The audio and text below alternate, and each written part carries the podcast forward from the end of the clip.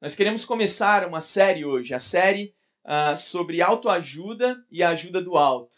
Nós temos aqui uh, a oportunidade de meditar no livro de Provérbios e eu tenho certeza que vai ser muito bom os próximos domingos, tanto manhã quanto noite, a mesma série, porém mensagens e capítulos de Provérbios diferentes. Todos vocês são convidados a participar também do culto da noite.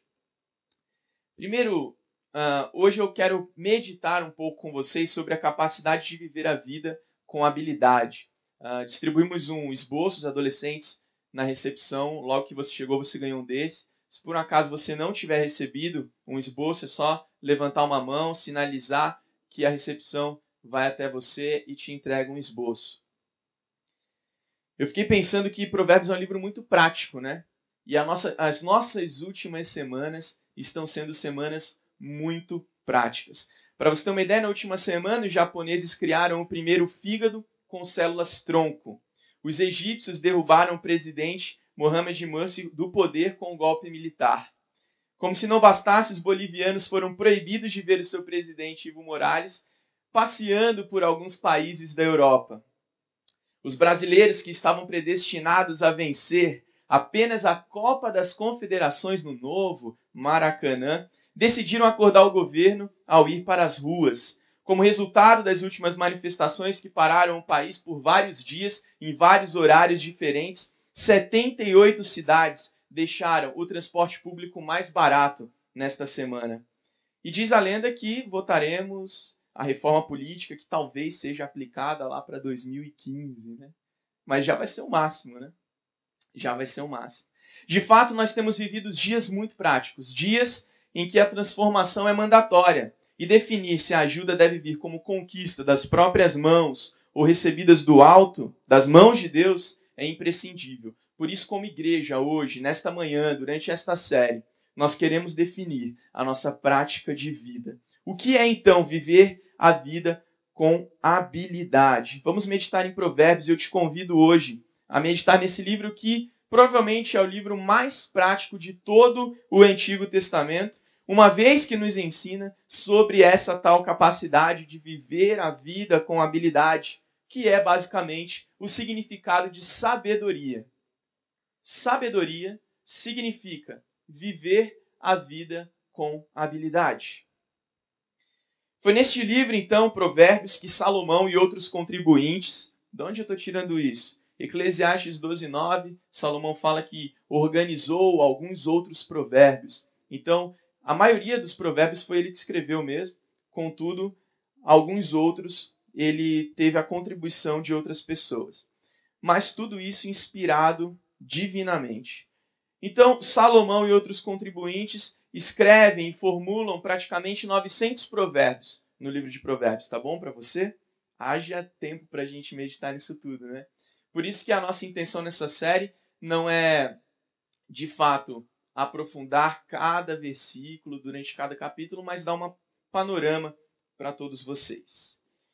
E esses preceitos inspirados, eles foram formulados para serem praticados nos múltiplos aspectos da nossa vida. Nos múltiplos aspectos da nossa vida, a gente vai ver uma coisa muito prática em Provérbios. Não importa. Tratando de sabedoria e estultícia, orgulho e humildade, justiça e vingança, indolência e trabalho, pobreza e riqueza, amor e lascívia, ira e contenda, tra tratando também dos relacionamentos entre amigos e vizinhos, patrões e empregados, tratando também da vida e da morte.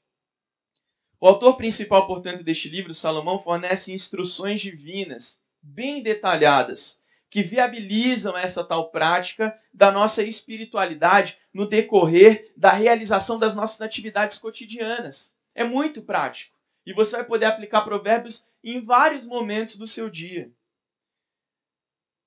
E o melhor de tudo, para caminhar para o sucesso diante de cada oportunidade da vida. No sucesso do relacionamento com Deus, com os pais, com os filhos, com o próximo e até mesmo com o governo. É a vida espiritual, integral e acessível ao povo de Deus, a nós.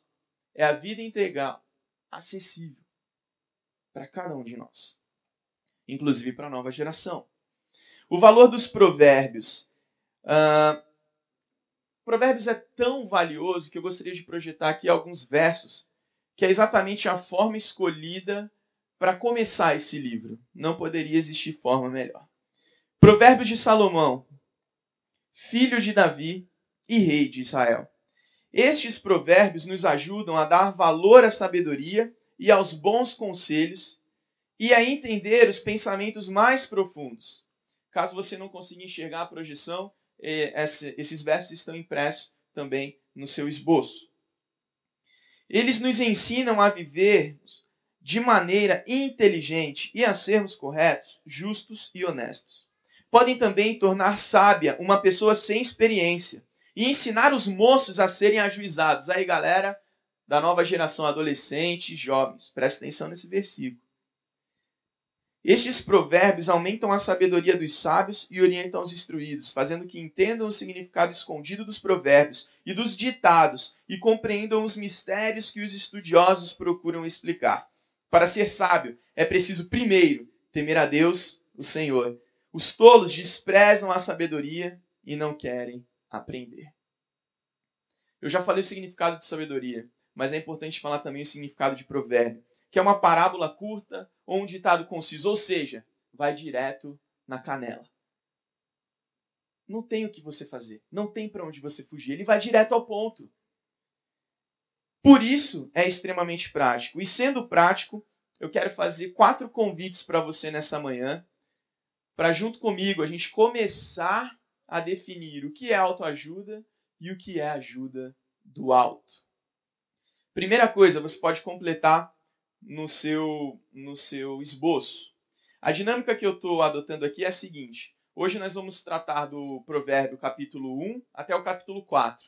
E para cada capítulo, eh, eu selecionei um versículo em específico para a gente meio que resumir todo aquele capítulo. Então hoje a gente vai trabalhar com quatro convites muito práticos ah, que a sabedoria nos faz. E dentro de cada convite, nós temos aí o resumo de cada capítulo. Primeiro convite: a sabedoria nos convida ao relacionamento, e você pode preencher aí e acompanhar também na projeção. A sabedoria nos convida ao relacionamento. O texto que resume esse capítulo e, na verdade, é a melhor forma da gente começar, porque resume todo o livro de Provérbios. O tema central, a gente gosta de falar entre os estudiosos, é Provérbios 1, capítulo 7. O temor do Senhor é o princípio do conhecimento. Estou lendo na versão da NVI. Mas os insensatos desprezam a sabedoria e a disciplina. No seu esboço nós temos aqui uma outra versão. Eu coloquei NVI, mas não é NVI, tá? Eu acho que é Almeida Revista e atualizada. Para ser sábio é preciso primeiro temer Deus, o Senhor. Os tolos desprezam a sabedoria e não querem aprender a viver. Então nós temos duas versões aqui que se completam e é muito interessante isso. É muito interessante a gente entender que Provérbios inteiro está baseado nisso, relacionamento. E é muito bom porque, na verdade, é libertador. Imagina a gente abrir um livro e ver mais ou menos 900 provérbios práticos. A gente vai ficar louco. Como a gente vai praticar tudo isso ao mesmo tempo, o tempo todo? Aí Jesus já começa, né, a mostrar o seu amor aqui, porque Deus é amor. E lá na frente a gente entende esse amor em Jesus, mas aqui no Antigo Testamento ainda fica uma coisa confusa, né? Mas ele está presente também. A Trindade está presente em toda a Bíblia. E Deus aqui está ensinando através de Salomão o que? Não se trata do fazer, mas se trata do ser. Não se trata do quanto você consegue obedecer, mas se trata do que você é, de quem você é, ou melhor dizendo. A habilidade de viver ou sabedoria é muito mais do que fazer. A sabedoria nos leva ao relacionamento verdadeiro com o verdadeiro Deus. Por esta razão, esse verso é o tema central. Porque tudo está ligado ao relacionamento. É, a gente pode tornar isso mais prático pensando no relacionamento entre patrão e empregado e entre pais e filhos. No seu trabalho, na sua empresa, você vive constantemente esse relacionamento de patrão empregado, ou porque você é o empregado ou porque você é o patrão. E de uma certa forma, o patrão tem a responsabilidade para o negócio dar certo, para a empresa fluir no caminho que deve seguir, de observar o tempo todo, de analisar as pessoas o tempo todo. Ele precisa entender muito bem com quem ele se relaciona, em quem ele confia. Mas pai e filho já é diferente, né? Temos vários adolescentes aqui que já pisaram muito na bola. Estou errado ou não? Mas, se tratando de pai e de mãe, você encontra perdão, graça e misericórdia. Ele não te manda embora, eu espero. Eu espero que seu pai não chegue para você e fale: você está demitido. Eu tenho certeza que ele não vai fazer isso. Mas não é por isso que você tem que sair errando e fazendo tudo né, distante do que Deus está ensinando. Pelo contrário, você tem a oportunidade graciosa de aprender, de mudar de atitude. E essa questão do relacionamento tem muito a ver com, com isso. Por quê? Porque entre o relacionamento de patrão e empregado, a gente tem um relacionamento meio desconfiado. Né? Você não, não vai ser 100% amigo do seu chefe, o seu chefe não vai ser 100% seu amigo. Em que sentido eu falo 100%? Bom, você não vai ficar frequentando a casa do seu chefe. Pelo menos não sempre. Né? Alguns têm essa oportunidade. Eu sou um deles. Mas é muito difícil isso acontecer. Por quê? Porque o relacionamento uh, na empresa é diferente do relacionamento fora da empresa. E eles não podem se misturar. Eu lembro uma vez assistindo uma releitura do filme Robin Hood com um ator que eu gosto demais, que agora eu esqueci o nome. Mas é o ator que fez Gladiador. Como é o nome dele? Russell Crowe. Nossa, esse cara é bom demais. E aí, ele chega no, na releitura do Robin Hood e o rei está andando pelo meio do acampamento, no meio do exército. E aí ele chega e fala: Vai, você que é corajoso, me fala. A gente ir para a guerra aqui é da vontade de Deus ou não? Aí o seu Crow vira para o rei e fala: Olha, é o seguinte, coração de leão. Isso daí não tem nada a ver com a vontade de Deus, porque nós estamos matando os inocentes, nós estamos saqueando aldeias inteiras, isso não tem nada a ver com a vontade de Deus. Você está errado. Eu falei, nossa, que coragem, né? Que relacionamento esse cara tinha com o rei. Aí amanhece o dia ele está preso junto com todos os amigos dele porque ele falou a verdade. Então, o relacionamento patrão-empregado ele tem uns certos limites que você não pode avançar, né? Mesmo se o seu chefe for muito bom. E você, como patrão, como empresário, também tem que se proteger, colocar algumas barreiras, uns limites nesse relacionamento para que lá na frente você não tenha problemas com esses relacionamentos. Mas com pai e filho, não. E quando a gente olha para Provérbios, o tema central de Provérbios está aqui. Então presta atenção comigo. O temor do Senhor é o princípio da sabedoria. Mas não é um relacionamento desconfiado de, bom, será que Deus agora vai me punir? Será que Deus está vendo isso que eu estou fazendo errado? Será que Deus vai tirar o que eu tenho para me ensinar? Pelo contrário é um relacionamento diferente. Porque você só consegue temer a Deus se antes você puder conhecer a Deus. Portanto, esse temor não consiste nesse terror desconfiado, mas antes é uma admiração reverente em resposta ao amor que você está recebendo. É porque eu conheço Deus, me relaciono com Deus, entendo o amor de Deus, que eu temo a Deus. É diferente de ter medo. Temor não é a mesma coisa. Por isso, a sabedoria nos convida a esse tipo de relacionamento, de pai e filhos. Então, isso é extremamente importante a gente entender ao pensar no livro de Provérbios. O segundo convite da sabedoria é para que possamos receber. A sabedoria nos convida a receber. E Provérbios 2, versículo 6 diz: agora eu vou ler na NVI pois o Senhor é quem dá a sabedoria. De sua boca procedem o conhecimento e o discernimento. Quem não gosta de receber alguma coisa aqui? Todo mundo gosta, né? É bom quando a gente recebe um apoio, uma boa palavra. É bom quando a gente recebe um incentivo. É bom quando a gente recebe um tapinha nas costas e fala: olha, você está indo bem. É bom quando você recebe um bônus no final do mês. É bom quando os adolescentes aqui recebem uma mesada no final do mês, não é legal? É bom receber. É bom quando seu amigo chega para você e fala: Olha, eu não tinha dinheiro, mas eu fiz um presente para você. E aí você abre aquela coisa toda mal colada, mal pintada, mas você adorou, né? Você adorou. Best friend forever. Que lindo esse presente. Nossa, essa pulseirinha.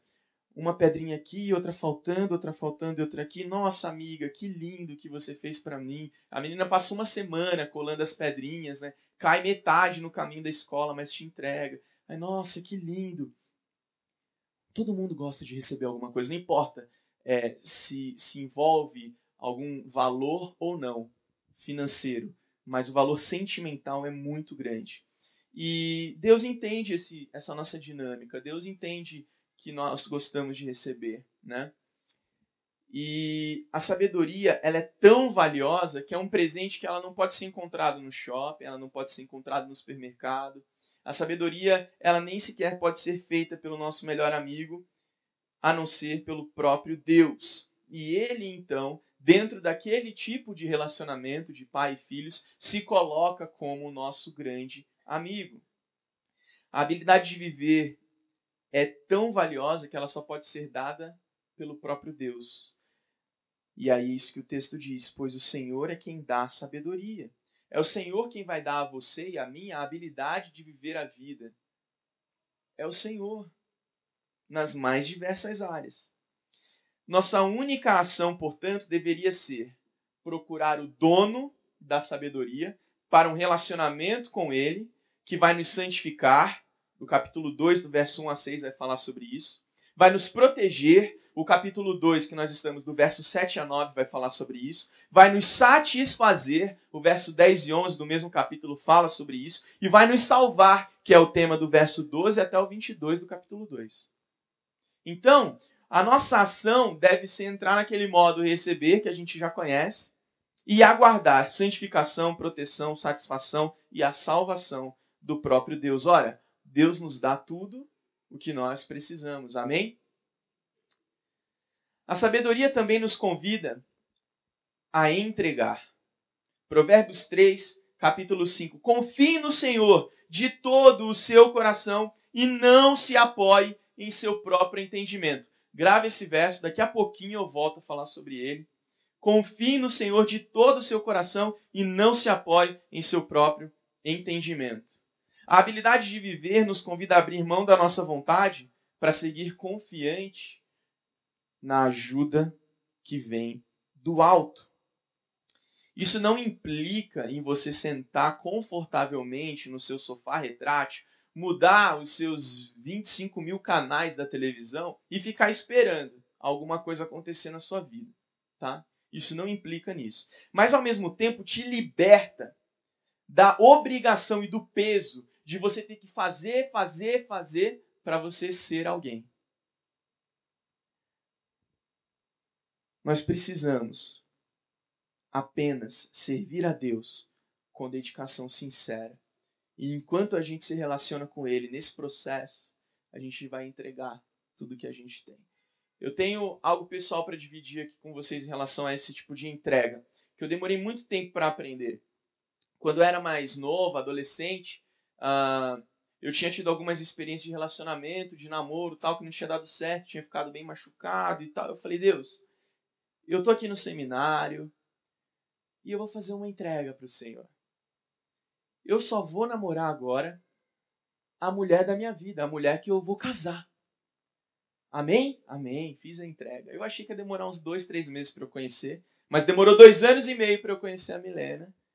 Mas graças a Deus, quando a gente se conheceu e eu estava esperando essa resposta de Deus, nós começamos a namorar e nos casamos. E estamos muito felizes, graças a Deus. Indo para o quarto ano de casamento, no dia 12 de setembro. Estamos chegando lá, viu? Vocês que têm 10, 20, 30, 40, a gente chega lá. Mas continue indo na frente para a gente ter referência, tá bom? E tem sido uma experiência incrível. Mas esse período de dois anos e meio foi muito ruim. Porque eu ficava, Deus, e aí? Eu fiz a entrega, sabe? Cadê a resposta? Mas Deus já estava respondendo no tempo dele. Deus estava fazendo um monte de coisa na vida da Milena para que quando a gente se conhecesse, a gente estivesse pronto para um relacionamento. E ao mesmo tempo, Deus estava fazendo muita coisa na minha vida para que quando a gente se conhecesse, a gente estivesse pronto para um relacionamento. Né? Então, assim, de repente essa entrega vai te custar muito caro e talvez essa entrega demore para você ver resultado. Mas quando você olhar o resultado, te garanto que vai ser muito bom e vai ser algo sólido, algo eterno. Diferente dos tipos de resultados que nós tentamos procurar com as nossas próprias mãos.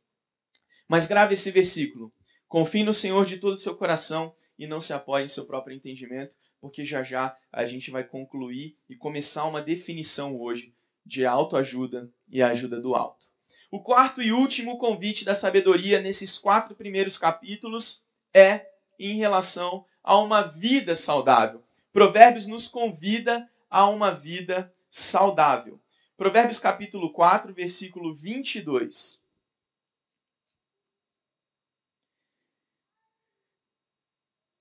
Ele está falando, meu filho, guarde consigo a sensatez, o equilíbrio e nunca os perca de vista. E ele começa a dizer, porque eles trarão vida a você e serão um enfeite para o seu pescoço. Desculpa, estou lendo o capítulo errado. 22. Pois são vida para quem a encontra e saúde para todo o meu ser. Então ele está falando a mesma coisa. Meu filho, mas escuta as minhas palavras, nunca as percas de vista. É bem semelhante, por isso me confundi. Mas no versículo 22 do capítulo 4. Pois são vida para quem as encontra e saúde para todo o meu ser. É interessante Provérbios propor um equilíbrio de vida, uma vida saudável. Nós cremos que nós somos corpo, alma e espírito. Mas nessa nossa teologia, a gente tem que praticar algumas coisas. Atualmente, a minha luta tem sido em relação ao corpo. Alma e espírito, eu acho que eu estou caminhando na direção. Mas quanto ao corpo, esse lance de comer saudável e de fazer exercício, ainda está sendo a minha luta. Eu não sei qual é a sua luta. Talvez a sua luta seja ah, para você ter uma vida devocional, uma vida espiritual, uma vida de oração, uma vida de adoração, uma vida de leitura da palavra. Eu não sei qual é o seu desafio. O meu está sendo em relação ao corpo. Mas é muito claro aqui que Provérbios está uh, falando sobre um estilo de vida equilibrado. Saúde em Provérbios tem a ver com esse equilíbrio, tem a ver com você estar bem com o seu corpo, com a sua alma e com o seu espírito. Por isso nós precisamos investir nesses três, mas sem exagerar muito, sabe? Não é para você é, ir almoçar na nossa casa e ficar levando a sua tabelinha e marcando os pontos que você está é, em cada refeição. Né? E também não é para você é, ficar na academia sete horas por dia né, para ter o corpo esculturalmente perfeito. Não, não é isso. É equilíbrio, equilíbrio mesmo em todas as áreas. Não falei que Provérbios era muito prático? Então nós temos quatro convites aqui, estabelecendo um resumo dos quatro primeiros capítulos de Provérbios. A sabedoria nos convida ao relacionamento, a receber, a entregar e a uma vida saudável. A uma vida saudável. Enquanto o pessoal da mídia vai preparando aquela música lá, eu quero voltar em Provérbios 1,7, que é a chave para a gente entender o livro de Provérbios, a literatura, na verdade, de sabedoria, que é Jó, Provérbios e Eclesiastes. A gente precisa ter esse relacionamento na nossa mente para entender tudo isso. Tudo tem início na crença que existe um só Deus, ok? Jeová, o Senhor. E a sabedoria, a habilidade de viver a vida, é para nada mais, nada menos a gente viver a nossa vida de acordo com a vontade dele. De acordo com a vontade dele. Provérbios é a expressão de princípios espirituais eternos. Assim nós podemos agir para descobrir qual é essa vontade de Deus. Não é uma coisa utópica, é prática. E satisfatoriamente descansar na sua soberania. Pode ser que a sua resposta demore dois anos e meio, ou não né? Ou não. Mas é muito importante você lembrar que nós precisamos voltar nesse relacionamento para entender a diferença principal entre autoajuda e ajuda do alto. E para começar a concluir e dar a você essa principal diferença, eu quero que você ouça um sábio cantando.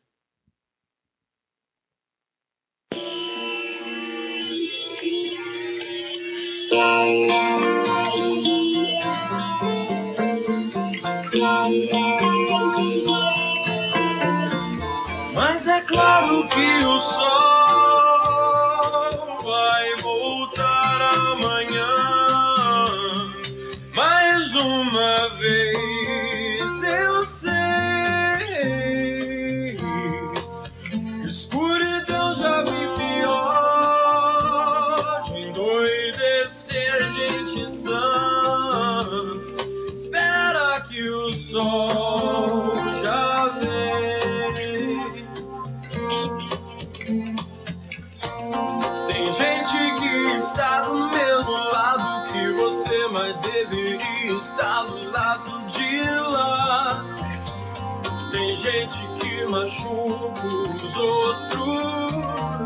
gente que não sabe amar.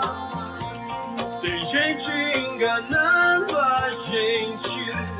Veja a nossa vida como está. Mas eu sei que um dia a gente aprende. Se você quiser alguém em quem confiar, confie em si mesmo. Quem acredita sempre alcança.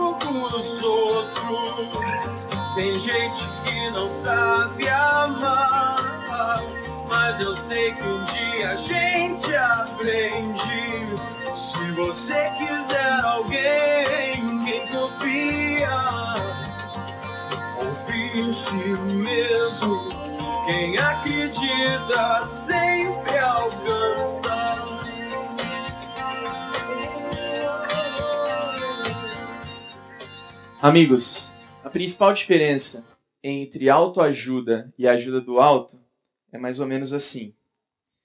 Na autoajuda, se você quiser alguém em quem confiar, confie em si mesmo.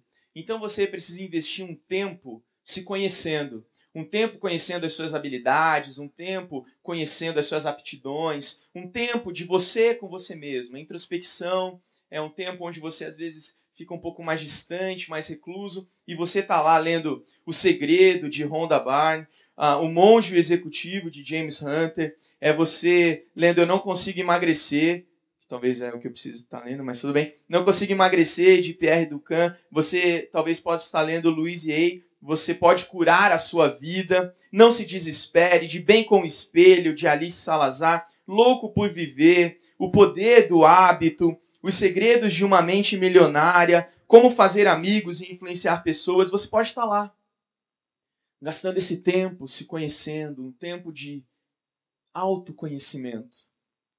Aqui entre nós, não tem nenhum problema em você se conhecer. Aliás, isso é bom demais.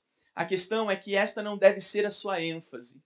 A autoajuda é como se você estivesse até mesmo abrindo um biscoitinho da sorte, não importa que provérbio vai estar lá, você vai ler e você vai mudar ele do jeito que você quiser. Algumas pessoas fazem isso com a Bíblia, tiram lá uma palavra e, poxa, olha isso, ah, eu vou fazer então desse jeito. E você controla o seu destino, né? Você controla o seu destino, você auto se conhece e você vai então controlando o seu próprio destino. Mas apesar das palavras serem bem próximas, autoajuda e ajuda do alto, elas têm uma certa distância entre si, né? Uma certa distância que muda tudo. Uh, você confiar na ajuda do alto não é você fazer nada, mas é você desfrutar de um relacionamento com Deus. Né? E esse relacionamento com Deus vai transformando o teu modo de enxergar a vida. E esse relacionamento com Deus vai transformando o teu estilo e a sua prática de viver. E esse relacionamento com Deus te mostra na palavra dele qual é a vontade dele. E esse relacionamento com Deus vai fazer com que você encontre o sucesso em tudo que você fizer. Quem acredita nem sempre alcança. Talvez você esteja orando anos e anos e anos por uma coisa e ainda não chegou. Se não for da vontade de Deus, nunca vai chegar. Mas todo esse processo de descobrir se é ou não é, de espera, é crescimento para a gente. A ênfase ali é eu preciso me conhecer e eu controlo meu destino. A ênfase da ajuda do alto é eu preciso conhecer Deus melhor e eu participo do meu destino. Eu não estou aquém de tarefas e de obrigações, de responsabilidades. Não, não é isso. Mas, no meu relacionamento com Deus, nesse Deus soberano, nesse Deus que é poderoso, eu vou participando do meu destino e tomando as minhas decisões junto com Ele. E eu vou procurando Deus num relacionamento, e porque eu estou passando tempo junto com Ele, eu sei como Ele pensa, eu sei o lugar que Ele gosta de ir, eu sei o que Ele gosta de comer. Não é assim no relacionamento? Entre amigos, entre família, entre os casais. A gente vai passando tempo junto e vai, vai pegando os pequenos detalhes né, no dia a dia. Onde você gosta de ir, como eu posso te surpreender, é, o que você gosta de fazer no seu tempo livre, ah, que restaurante você gosta de frequentar. E a gente vai fazendo isso. E com Deus é a mesma coisa. Quanto mais tempo você passar com Deus, mais você vai descobrir qual é a vontade dele. Porque vai ficar mais próximo de você ouvir a voz do poderoso Deus. Ler um provérbio não leva mais do que poucos segundos. Em poucos minutos aqui resumimos alguns capítulos. Mas aplicar um provérbio pode levar uma vida inteira. Assim, não gaste tanto tempo se conhecendo, mas invista tempo aprofundando o seu hum. relacionamento com o Deus da sabedoria, o Deus do conhecimento. Marcos 8,37 diz, essa versão é do Eugene Peterson na mensagem, a gente tem lá na livraria uma tradução, uma interpretação muito legal. Eu estou no comando. Não fujam do seu sofrimento. Abracem, sigam, e eu mostrarei a vocês como agir. Autoajuda não é ajuda. Autossacrifício é o caminho. Em que sentido? De entrega. Você não precisa fazer, mas você precisa conhecer o Deus que faz, o Deus da sabedoria. Nenhum problema você ler livros e se conhecer, mas não perca sua ênfase jamais no Deus, no nosso Deus, que é poderoso.